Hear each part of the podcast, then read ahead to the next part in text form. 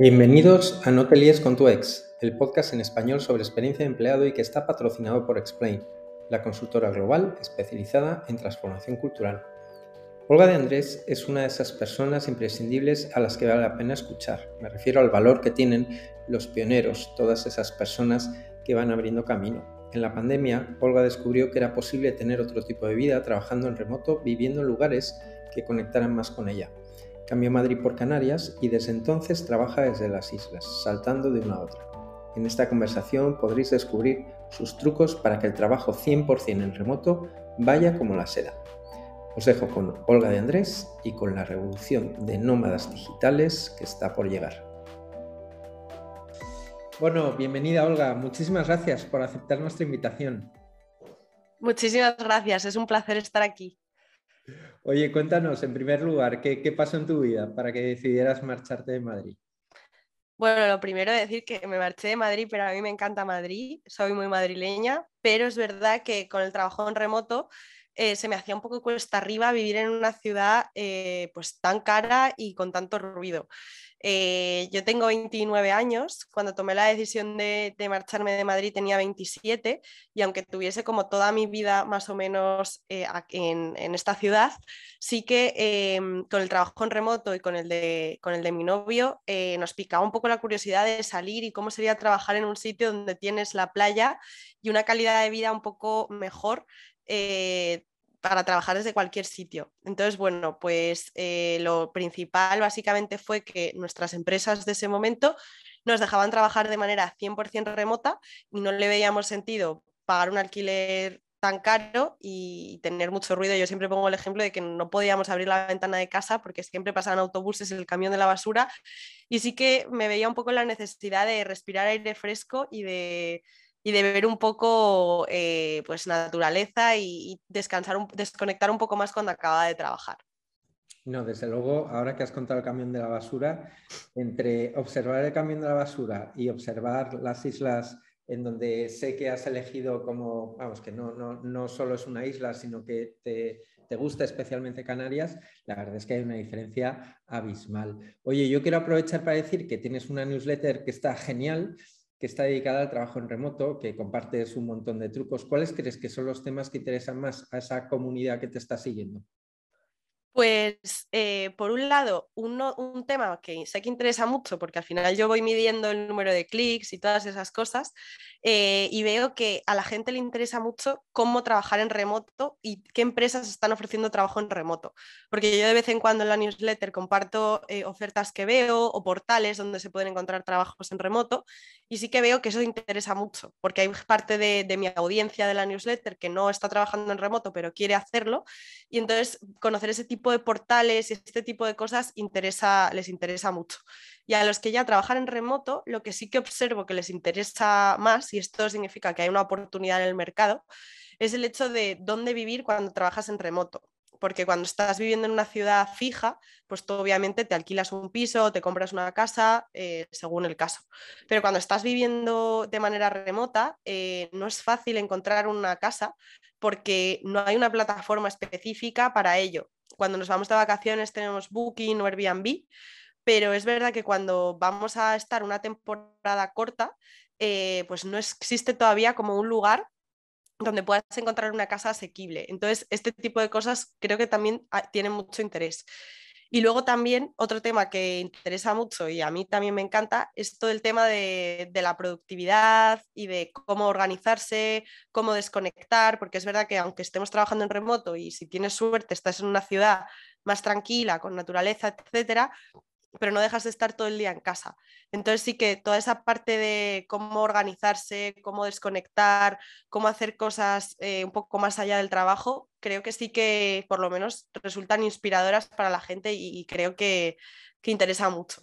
O sea, que básicamente yo creo que, son esos tres puntos y al final son puntos muy humanos, ¿no? O sea, que somos trabajadores, pero que al final somos personas que queremos desarrollarnos, estar mejor y, vivir en un sitio que nos guste. Entonces, pues bueno, creo que esos son los puntos que, más han interesado y, que, bueno, que a día de hoy siguen interesando mucho en, en mi newsletter. Solo con esto ya han salido dos ideas de negocio.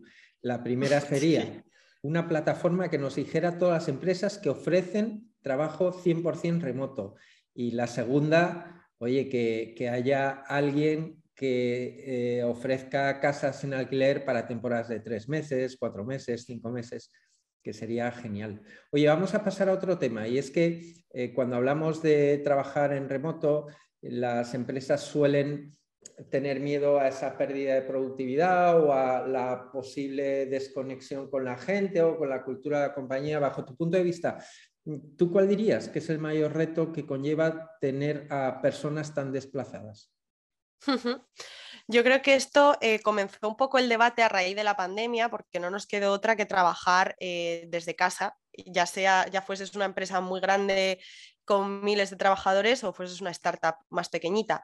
Eh, yo creo que el gran reto es modificar un poco la, cultura de la empresa y, tener un, mindset de, de que al final trabajamos por, no, bueno, trabajamos por objetivos, pero al final lo que tenemos que intentar es aportar valor al trabajo y no contar el número de horas que trabajamos. Esto aquí para mí se abren dos vertientes. La vertiente de la empresa muy grande que siempre ha estado acostumbrada a estar en una oficina, también porque pues a lo mejor han cogido un edificio muy grande en una ciudad, que yo eso lo entiendo perfectamente, y alejarse un poco de, esa parte de no estar de manera presencial, pues cuesta mucho cambiarlo. No es lo mismo cambiar la mentalidad de una empresa que acaba de nacer, que puede ya eh, pensar un poco en ese ahorro de costes que, se, que hace, en crear una cultura desde cero, que una empresa que lleva muchos años en el mercado bajo una filosofía y que modificarla va a costar mucho más. Entonces yo creo que el gran reto para las empresas grandes sería un poco modificar esa cultura de la empresa, evangelizar un poco a sus empleados, darles facilidades para, trabajar en remoto. Eh, yo creo que también es importante aportar confianza en el trabajador, que no sienta como que tiene que, que estar por estar, sino que sienta que tiene que estar para aportar. Entonces, creo que ese es como el gran reto de la empresa grande y de la empresa pequeña al final es eh, un poco seguir con la filosofía, bueno, que me estoy imaginando yo de dar flexibilidad, mm, aportar valor, eh, también generar eh, comunicación entre, entre las personas, que creo que eso es súper importante. Entonces, pues yo creo que básicamente todo reside en esa cultura de, y esos valores que tienen las empresas. Las empresas que tengan valores de confianza, libertad y, flexibilidad, pues lo van a tener mucho más fácil para sus trabajadores en remoto, pues que los que sean como un poco más, como yo lo llamo, old school. Que, que, les va a costar un poco más avanzar y que, bueno, yo creo que también, opinión personal, obviamente, corren el riesgo de que se les vaya mucho talento, sobre todo en el sector tecnológico que es donde más se está viendo el trabajo en remoto. Así que yo creo que la base es eso, cultura y confianza y flexibilidad. Oye, pasando con un poquito más de foco al tema de la productividad, ¿tú tienes algún consejo para profesionales que estén trabajando 100% en remoto y que puedan mantener eh, tan alta la productividad como cuando se trabajaba en oficina o incluso más? ¿Qué, recomendarías a estas personas que están dando ahora los primeros pasos en esa dirección? Sí, yo creo que es importante eh, trabajar un poco por, bueno, primero, trabajar en equipo y trabajar un poco por objetivos semanales y saber un poco eh, el estado de, lo que estás haciendo tú y el estado de lo que está haciendo tu equipo. Por ejemplo, creo que es interesante tener una, reunión, ya sea de 30 a 45 minutos el lunes, para establecer un poco los to-dos, los objetivos que voy a tener el viernes. Y eh, de manera clara decir, vale, pues quiero hacer esto, esto y esto, y el viernes poder revisar si lo has cumplido o no. Entonces creo que es una manera muy fácil de saber si has llegado a hacer una cosa u otra. Luego también eh, creo que eh, otra de las cosas interesantes es trabajar por, time blocking, por como tiempo de trabajo. Ahora en Google Calendar tú te puedes crear eh, Focus Time, me parece que se llama, que tú te agendas una hora o dos horas de foco de trabajo y dices, vale, pues voy a estar durante dos horas trabajando en esta tarea, no quiero que nadie me moleste. Y al ser, por ejemplo, Google Calendar abierto, pues cualquier persona puede ver que estás haciendo eso y en teoría, pues no debería ponerte reuniones para que tú estés como enfocado en, esa, en eso. Y luego otra parte importante creo que es porque es muy fácil cuando estamos trabajando en remoto atascarnos en una tarea que, que, es más complicada o no nos sale o como que es más fácil eh, venirse abajo, porque cuando estábamos en la oficina pues era más fácil decir, oye Juan, esto no sé hacerlo, ¿me ayudas? Pero cuando estamos en remoto esa parte no la tenemos. Entonces creo que es importante tener comunicación y transparencia entre los compañeros. Y eso puede partir de un canal de comunicación escrito donde surjan ideas y conversaciones y se pueda pedir ayuda, o teniendo dailies, reuniones muy cortitas todos los días para de manera transparente contar en qué estamos. ¿Esto cómo ayuda a la productividad? Pues nos ayuda un poco a verbalizar lo que no nos sale o, a mejorar eh, o contar simplemente lo que estás trabajando porque otro compañero te va a poder ayudar y te va a motivar. Entonces creo que esa, parte también es importante y, mejora la productividad porque te hace salir un poco del, ordenador todo el rato y te llama un poco a comunicarte. Vamos a pasar ahora al tema de las personas, ese miedo a que ya los lazos con los compañeros no son tan sólidos, que se pierde un poquito la cultura, ya no se ve un poco cómo se trabaja aquí, cada uno trabaja desde su casa a su manera, pero sobre todo nos perdemos oportunidades de que el hecho de conocer a fondo cómo son mis compañeros hace que nos comprometamos más con esas personas y ese compromiso de personas a personas en un equipo es súper valioso para una empresa. ¿Tú cómo crees que esto se puede combatir o en tu caso, qué, qué, cosas te han resultado útiles? Sí, yo, yo siempre soy fiel defensora de que al final tú cuando te vas de un trabajo no te acuerdas de a lo mejor lo que estabas haciendo todos los días, sino que te acuerdas de la gente con la que has estado. Entonces, yo creo que en el remoto hay que fomentar mucho que se creen lazos y relaciones entre las personas, porque, porque es lo que hace también crecer una empresa y lo que hace motivar a los demás. Entonces, al estar en remoto es más complicado que si estuviésemos en una oficina, pero a la vez también tiene la cara buena de que cuando estás en una oficina a lo mejor puedes acabar cogiendo manía a alguien de que es un pesado o pela la naranja ahí en medio, pero cuando estamos en, una cosa más online, no te cansas de la gente. Entonces es muy fácil que puedan surgir conversaciones y puntos en común. ¿Cómo podemos hacer esto? Pues como comentaba antes, creo que es interesante tener reuniones periódicas, ya sean diarias o cada dos días, para hablar de entre nosotros, ya sea de trabajo y de no trabajo. Por ejemplo, yo siempre soy partidaria de que cuando se empiece una reunión, eh, cualquier tipo de planificación, revisión o lo que sea, siempre se agenden unos 5 o 10 minutos de, conversación entre las personas y que no tengan que ver tanto con trabajo, porque al final no somos robots y si nos conectamos en una llamada, pues sí que es interesante saber desde dónde nos habla la persona, qué ha hecho el fin de semana, eh, no sé, cómo se encuentra. Este tipo de cosas creo que son como básicas y que fomentan un poco sentirse a gusto en un sitio. Entonces, por ejemplo, ese tipo de 5 o 10 minutos te van a hacer, hacer sentir mejor y más cerca de tus compañeros. Luego también creo que es importante hacer reuniones que no sean eh, esencialmente de trabajo.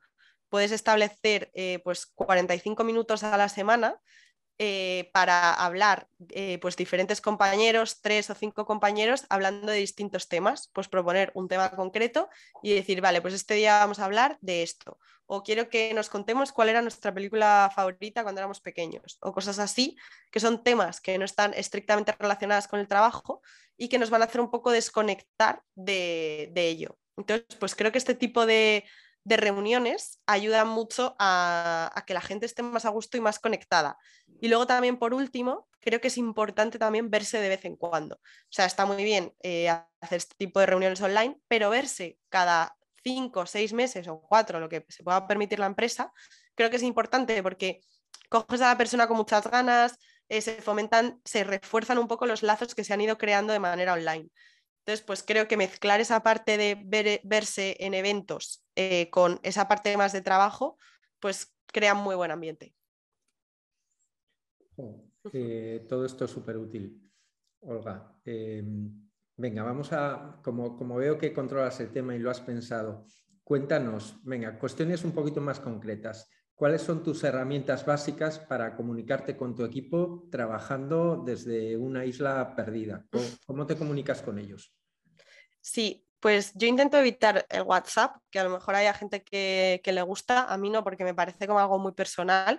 Creo que para una compañía lo más interesante es trabajar, depende de, la herramienta que tengan contratada, pero por ejemplo un Slack, un Teams eh, con la parte del chat un Google, en la parte de chat de Google, si se puede hablar por ahí, genial. Y luego también crear canales, es decir, crear canales específicos, pues ya sea por proyecto, por tecnología, por temática, todo este tipo de canales para eh, agrupar mucho la información, pues es muy útil para, que la comunicación sea fluida y, el mensaje sea, esté como enfocado en el tema.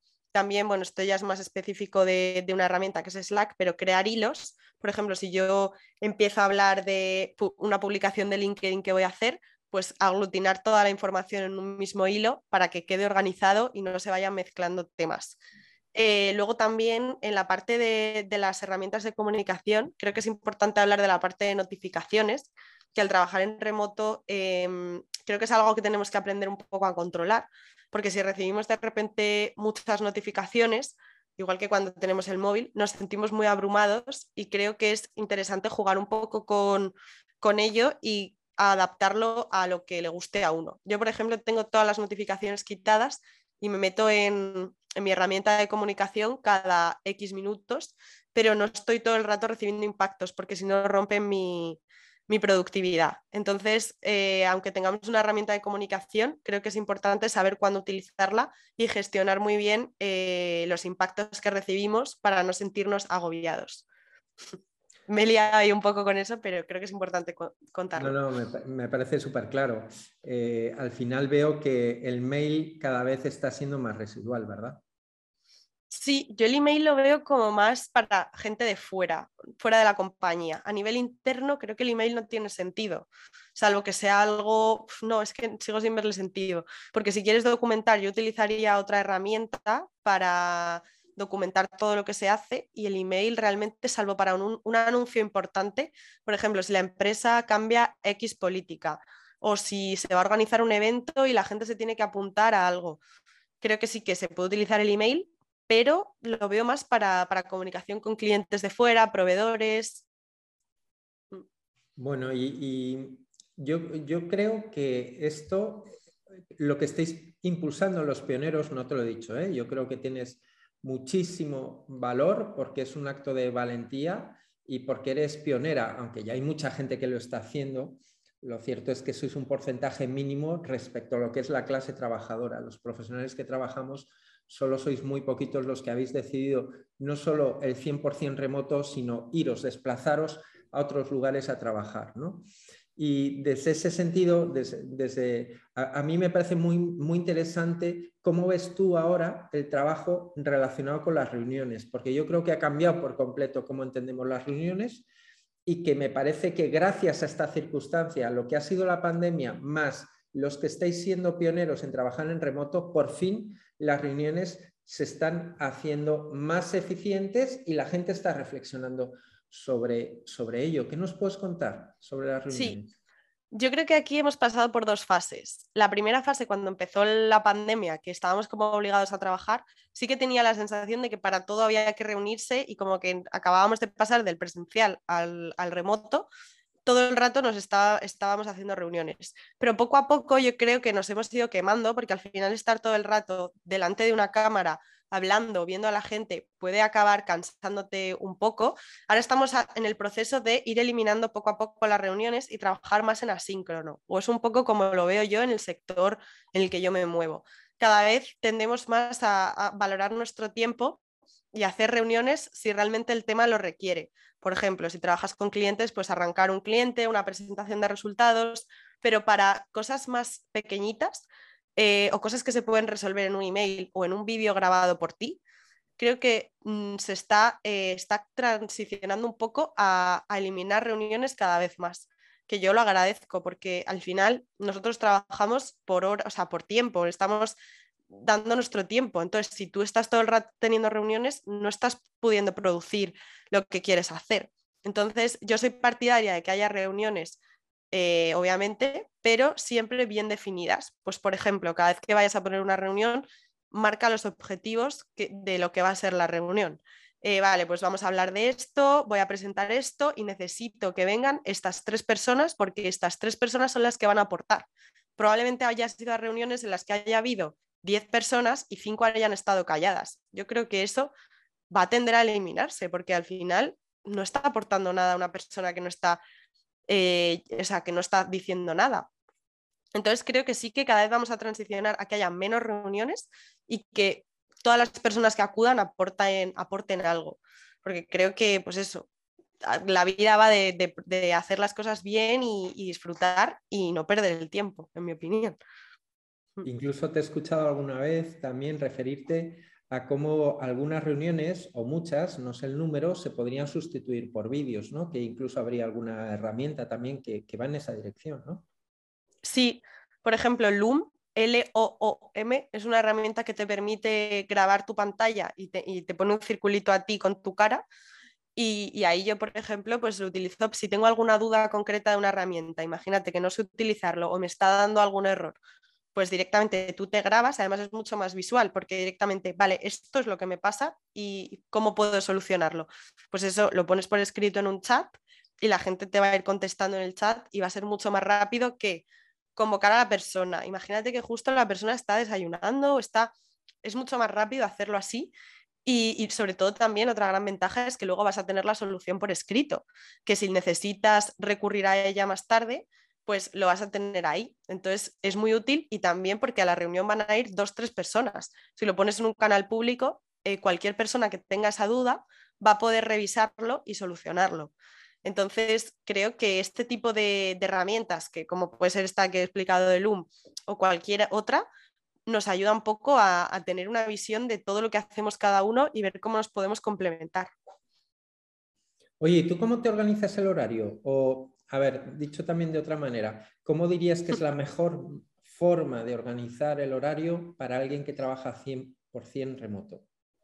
Sí, yo creo que aquí tienes que escucharte un poco en función de, lo que te guste, porque yo, por ejemplo, sí que soy partidaria de levantarme pronto y ya, por ejemplo, aprovechar, como antes, antes no podía hacerlo porque tenía que coger el metro para ir a trabajar, pero ahora no. Entonces sí que intento salir a pasear o hacer un poco de deporte por la mañana y ya empezar mi jornada tipo 9, 9 y media y ya ponerme a trabajar. Eh, y ya me he quitado como la parte de deporte y es verdad que vienes como mucho más fresco y animado. Y entonces yo soy partidaria de eso. Eh, si tienes la posibilidad de hacerlo, genial. Y a mí me gusta pues planificarme bien la semana y como os comentaba, si, si trabajas en equipo, eh, tener unos, unos to-dos de la semana, unos objetivos y organizarte un poco esos objetivos en función de, de los días que tienes. Entonces, em, una vez que ya te has planificado, pues ya te, gestionas tú un poco en función de las horas que te vaya mejor trabajar eh, o las horas que prefieres tener reuniones. Yo, por ejemplo, soy partidaria de tener reuniones por la mañana y tener las tardes más libres para, trabajar y poner el foco en, algo sin que me estén molestando. Porque además es más fácil conectar con, con, las personas por la mañana y luego por la tarde ya eh, organizarte a tu ritmo. También esto depende, si trabajas para otro uso horario y eso, pues ya habría que verse. Pero, pero bueno, a mí me gusta más tener reuniones por la mañana y luego ya estar como más libre. Y más ahora que viene el verano, que muchas empresas tienen jornada intensiva, pues cuanto antes te puedas quitar reuniones, mejor.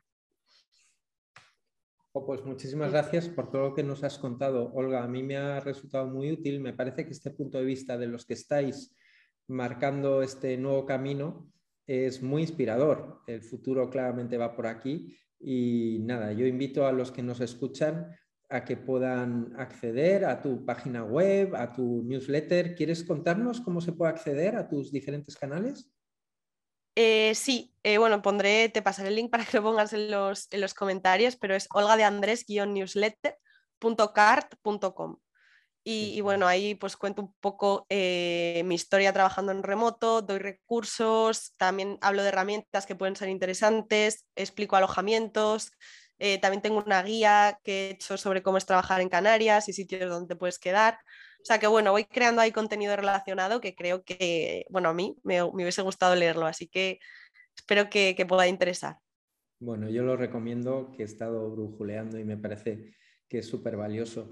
Tengo una última pregunta. Si te tuviéramos que decir quién crees que puede ser interesante invitar a nuestro podcast, ¿tienes alguien que consideres que sea inspirador o que pueda ser un referente? Pues sí, eh, yo estoy siguiendo mucho la pista y en mi anterior empresa trabajábamos con ellos, es con la empresa Fresh People. No sé si los conoces, pero bueno, están haciendo una consultoría de recursos humanos un poco diferente. Y, bueno, conozco a varios de ellos, pero voy a recomendar a Pedro Ares, que he hablado con él, está en mi newsletter. Y, bueno, es un chaval que está, están haciendo las cosas muy bien, eh, dándole un poco la vuelta a, las empresas, a cómo gestionar a las personas, creando dinámicas muy chulas. O sea que, creo que va a ser una conversación muy inspiradora y van a poder contar mucho de, cómo están gestionando las empresas ahora mismo, pues toda la parte está de remoto y de, y de organización en general. Genial, Olga. Pues doblemente agradecido. Te deseamos muchísima suerte y nada, necesitamos que sigas ayudándonos a entender este nuevo mundo y te animamos a que lo hagas. Eh, bueno, que, te queríamos agradecer de nuevo tu presencia aquí, que tengas mucha suerte y, y nada, que espero que sigamos en contacto. Por supuesto, muchísimas gracias, un placer estar aquí.